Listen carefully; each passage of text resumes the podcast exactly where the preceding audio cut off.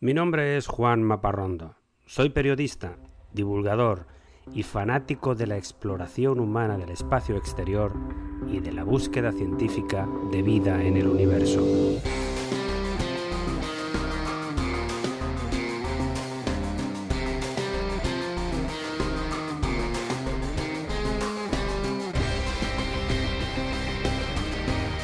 Este es mi podcast de divulgación sobre temas espaciales, sobre astronomía, constelaciones, robots viajeros, planetas y galaxias, asteroides, historias de astronautas, vida extraterrestre y todo tipo de gente loca por las estrellas.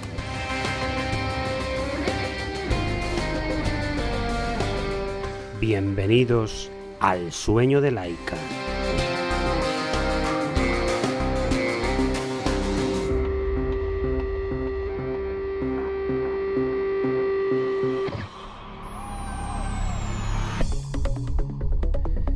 Me gusta empezar cada episodio con algo divertido, con una anécdota.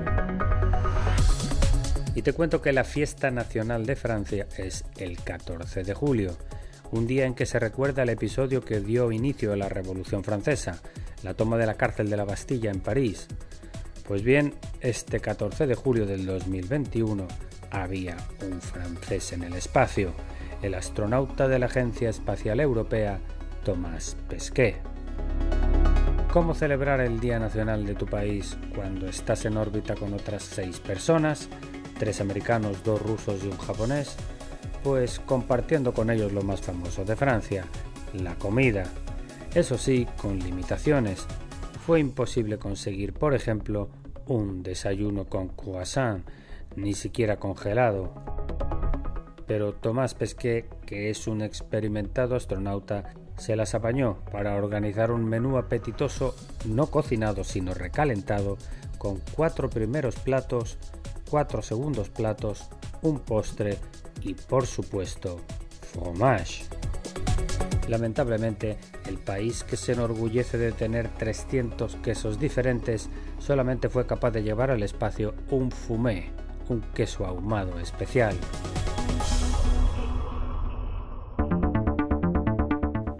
Y estas son las noticias del espacio de esta semana.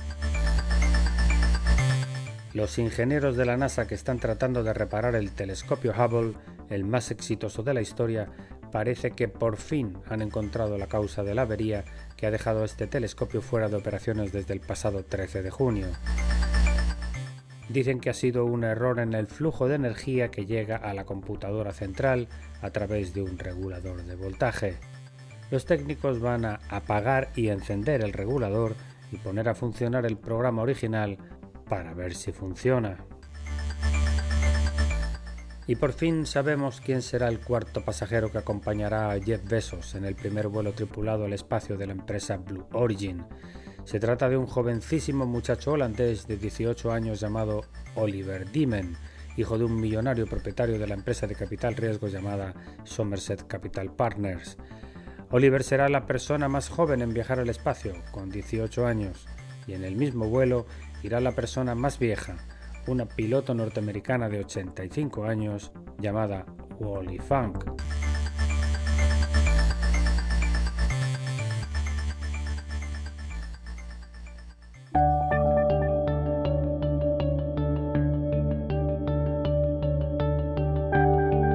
Y entramos ahora sección principal del episodio de hoy,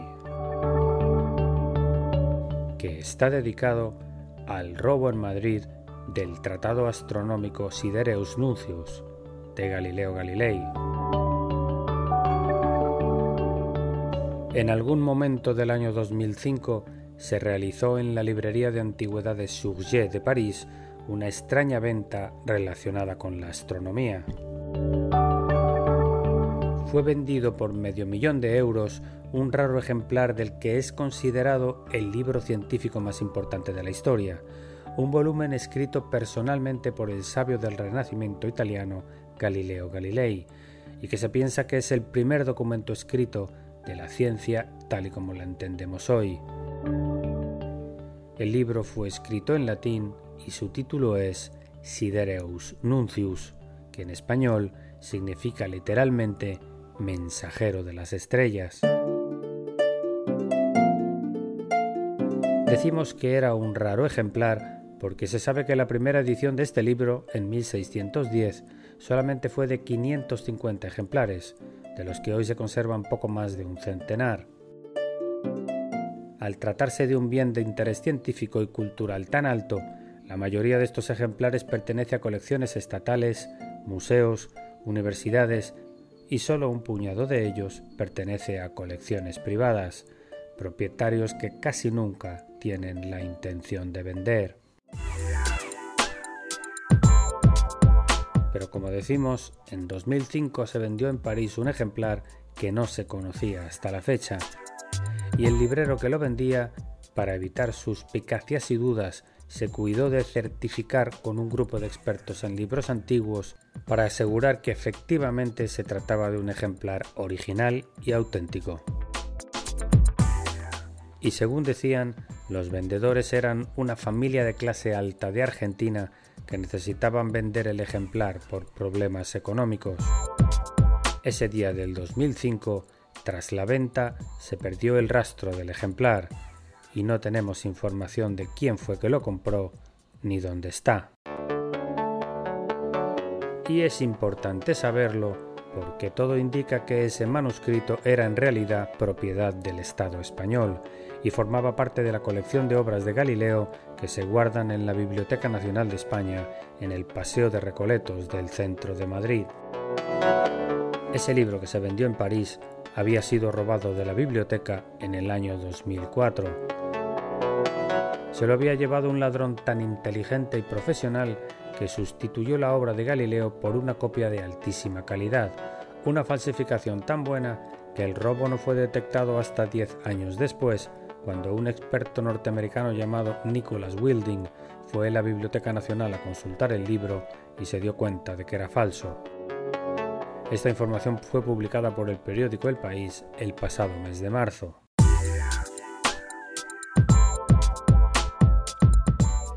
Pero, ¿cómo pudo un ladrón sacar físicamente de la Biblioteca Nacional un libro tan valioso?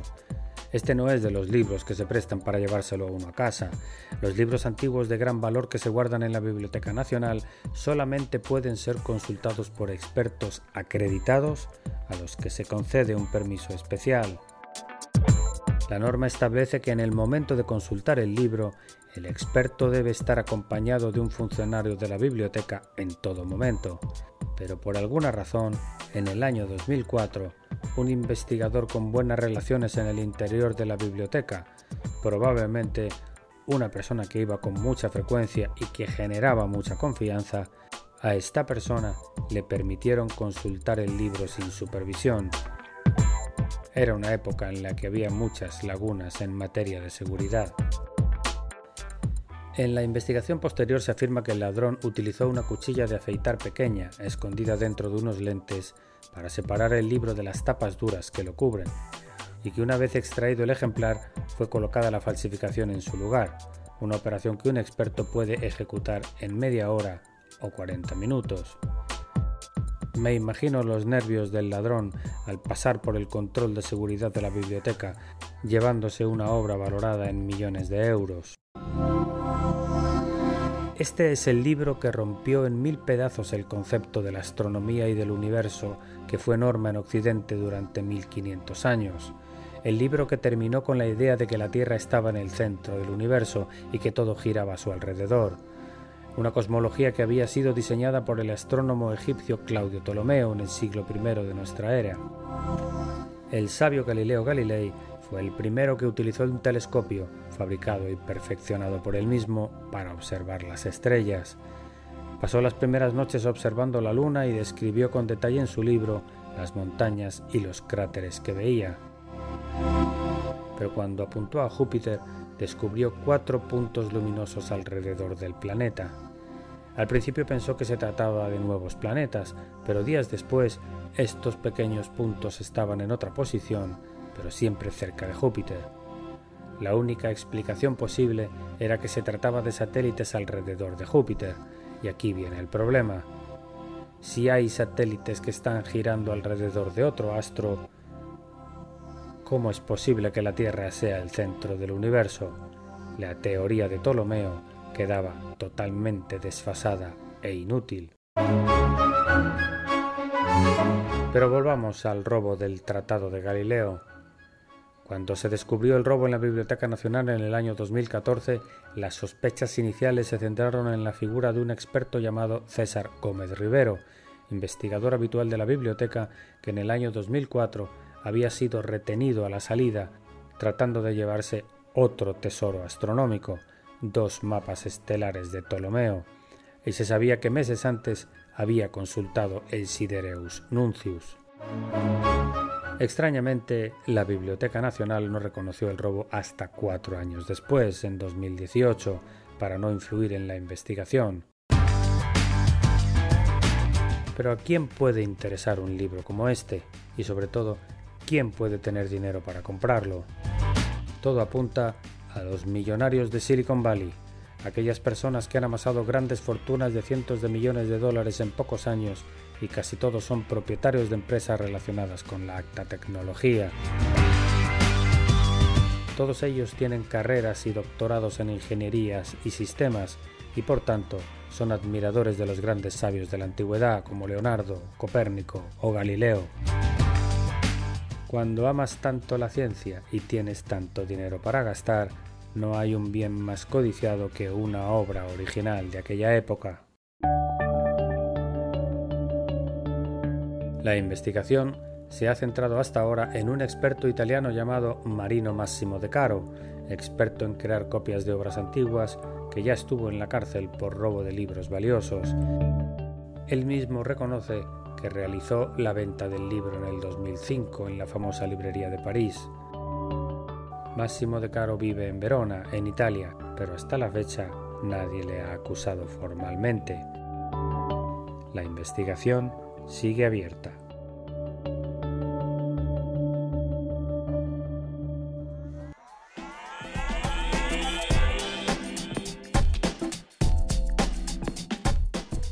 Y no quiero cerrar este episodio sin lanzarte el desafío de la semana. Te invito a un viaje. Entra a la página de internet de la NASA busca el vídeo que se ha publicado esta semana sobre un vuelo realizado por la sonda Juno en órbita de Júpiter, en el que de forma impresionante se visita la superficie de este gran planeta y se ilustra un vuelo sobre Ganímedes, el satélite más grande del sistema solar. Dura 5 minutos y tiene una música de Vangelis. Y hasta aquí el episodio de hoy de El sueño de Laika. Espero que te haya gustado. Para cualquier comentario o sugerencia, escríbeme a laika.podcast.gmail.com.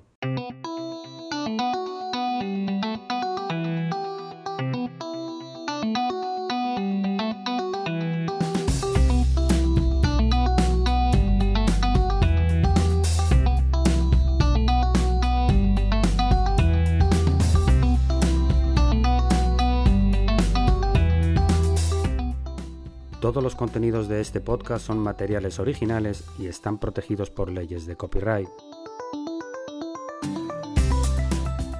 Todas las músicas y sintonías se reproducen con derechos comprados a sus autores o son de reproducción libre.